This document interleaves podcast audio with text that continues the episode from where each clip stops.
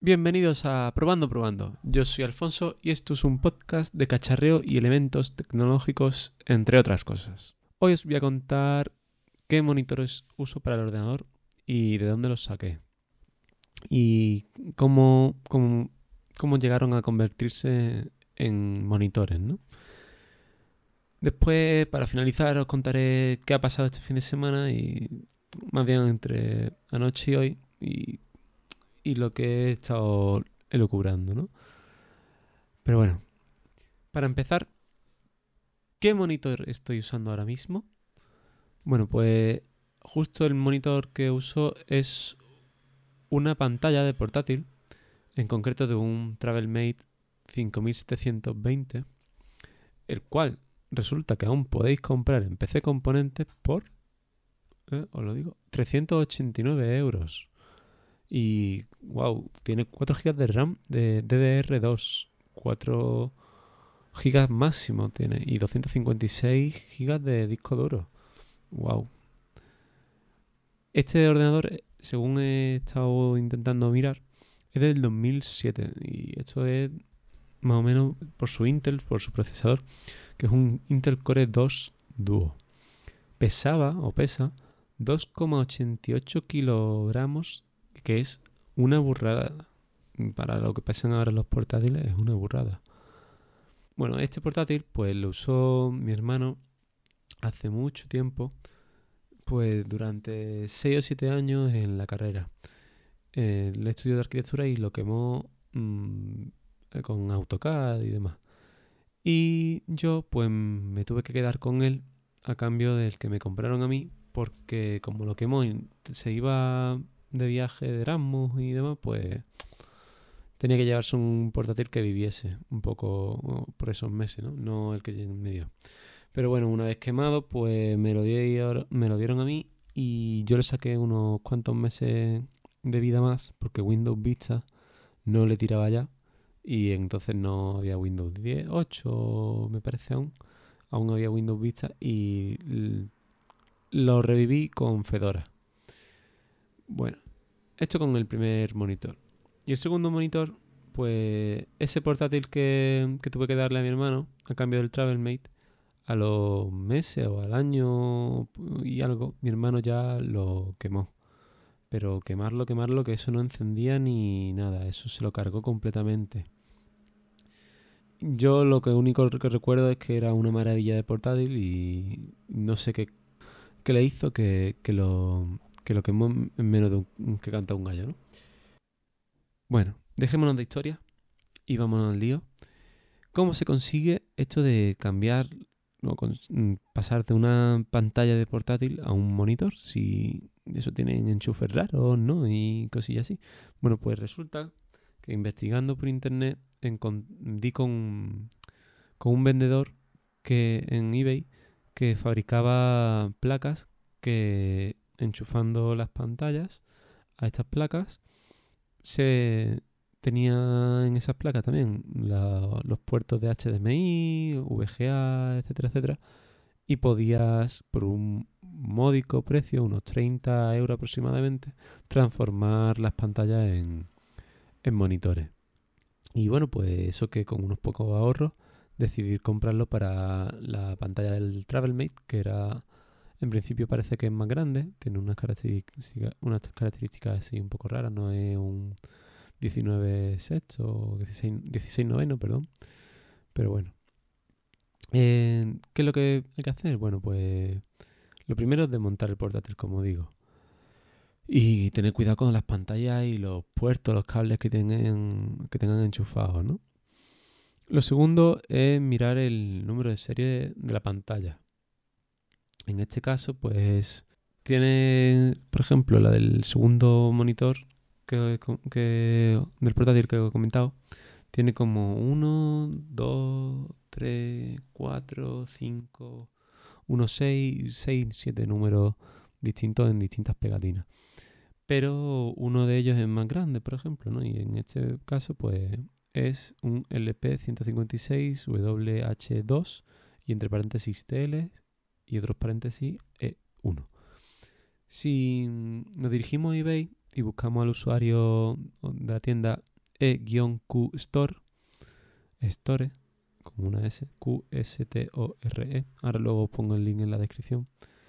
Bueno, pues si vamos a su perfil y buscamos el código de la pantalla del número de serie, pues llega ahí a, una lista con las placas que son compatibles.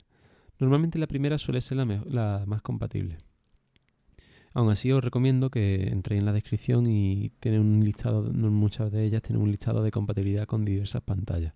También os recomiendo fijaros en la descripción e incluso en las imágenes que, y que tengan los puertos que queréis usar. Si queréis usar un HDMI, porque pues tengan esos puertos, ¿no? Luego también, eh, si la placa no viene en la foto con... En la principal no viene con una fuente de alimentación, normalmente no está incluida en el precio. Entonces hay que pagar como unos 9 euros, como mucho, 7 euros creo que eran, eh, aparte, ¿no? Lo bueno, que por menos de 45 euros tenéis todo completo eh, para la mayoría de las pantallas y, y así podéis reutilizar, ¿no? Eh, ¿Qué más? Mm, eso, para el para la fuente de alimentación muchas veces no lo incluyen en el, en el paquete. Pero si habláis con ellos y decís, oye, que quiero mm, este pedido, pero con el de este, ¿cómo lo hacemos? Y os dicen, entrega tanto, pagan tanto dinero extra en esta cuenta y te lo mandamos. Y de verdad, no hay ningún problema. Yo ya lo he hecho dos veces y no me ha dado nunca ningún problema el, añadir dinero extra en la cuenta. De hecho, si os fijáis en la en la puntuación tiene un 99,6% de feedback positivo. Esta gente, pues desde el 2010 está abierto. Y, y, por ejemplo, en los últimos 12 meses, mm, ahora que lo estoy mirando, tiene 826 mm, eh, feedbacks positivos, dos neutrales y tres, y tres negativos. Es decir, apenas tiene problemas con la gente que hace pedidos. Y de verdad que todo funciona de lujo. Eh, ¿Qué más? Bueno, pues una vez que lo compréis, os llegará a casa. Y cuando llegue a casa, pues con cuidado conectáis los puertos. Normalmente si tienen unos puertos raros que vayan en una posición, eh, ya vienen conectados los cables. Igualmente yo le echaría una foto antes de modificar nada, antes de quitar lo que sea. Y no viene con carcasa, por ejemplo. Entonces hay que tener cuidado con eso. Yo en mi caso uso carcasas de, de la VHS antigua, a los cuales le he hecho unas, unas incisiones y por ahí paso los cables y tengo las placas pegadas con Bluetooth. Se calientan un poquito, pero eh, el da, se pega suficiente. Da ese pegado suficiente para que se queden ahí dentro las, las placas. Y, y, nada, poco más. Eh, conectar los elementos con cuidado y, enchufarlo a la fuente de alimentación. Le dais a, al botón de encendido, que suele ser el que está más cerca del LED, al lado del LED, de la placa de control de, de aquí de los botones, la botonera esta que tiene. Y poco más, la verdad. Eh, os recomiendo que intentéis quedaros con la carcasa de la pantalla para poder ponerla así más o menos bonita. Y si eso, si podéis, pues ya luego si tenéis mm, la posibilidad de ponerlo en un en un brazo de estos para pantallas, pues podéis hacerle cuatro boquetes donde os correspondan más o menos, etcétera, etcétera. Esto ya sí es un poco más do it yourself, ¿no? Todo es un poco más proyectos de do it yourself. Y ya está, espero que con esto pues no vayáis a tirar los monitores o los portátiles completamente y reutilicéis las piezas, como el disco duro, eso siempre. La RAM a lo mejor para otras, mm, otros portátiles os pueden servir. Y la pantalla pues ahora pues sabéis cómo podéis reutilizar y, sacarle un, partido a, a estas pantallas, ¿no? Que os sirven también como marcos de foto, por ejemplo, ¿no? ¿Y qué más? Pues mm, yo esta pantalla, como ya comenté el viernes, he recibido una televisión, no, tengo ya ahora una televisión y esta es la que usaba, la que he comentado de 15 pulgadas esta, es la que usaba de, televisión. Y este monitor lo que voy a hacer es usarlo para un proyecto de, de Magic Mirror. Eh, ya contaré otro día de qué va. Pero sí que les, sí que les seguiré dando uso. Y en principio, pues listo. Si tenéis duda cómo buscar en eBay el módulo para vuestra pantalla, lo que sea, pues seguro. Eh, no dudéis en, en preguntar, ¿de acuerdo? Y bueno, pasando al otro tema, como comentaba al principio, he decidido hacer... Me he pensado varias cosillas y he decidido hacer varios giros de, de golpe, esto de 180 grados de golpe, en distintos sectores.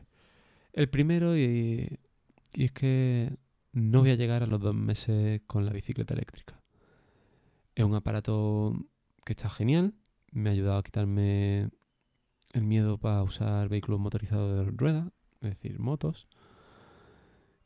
Pero mm, ahora mismo no me, era, no, me no me era rentable. El primero, por el esfuerzo que tenía que hacer para subir y bajarlo al piso de las dos plantas, eso pesaba muchísimo y siempre dando golpes por las paredes, ensuciándolas, no, no quería problemas con los vecinos. El segundo es que perdía ese tiempo de autobús, esos 40 minutos, mm, para mí, para pensar, para organizarme en el autobús, para, para dedicármelo a, a mí mismo. ¿no? Y el tercero y el motivo más, pero que más importante, es por mi propia seguridad. No me renta por mi propia seguridad, por mi vida, digámoslo así. ¿no? Y es que mm, por mucho que sirva para salvar el planeta usar un vehículo eléctrico, en este caso esta bicicleta pues no me sirve a mí. Eh, no me sirve porque no creo que salvar el planeta consista en que me echen de la carretera uno, llamémosle maleducados, que no respetan la distancia de seguridad y conducen por muy encima de los límites de velocidad y sin mantener las distancias de seguridad. Eso ya creo que lo he repetido, ¿no? Pero, de verdad, no creo que, que rente el que me pongan a mí en peligro o yo ponerme en peligro por, por unos maleducados.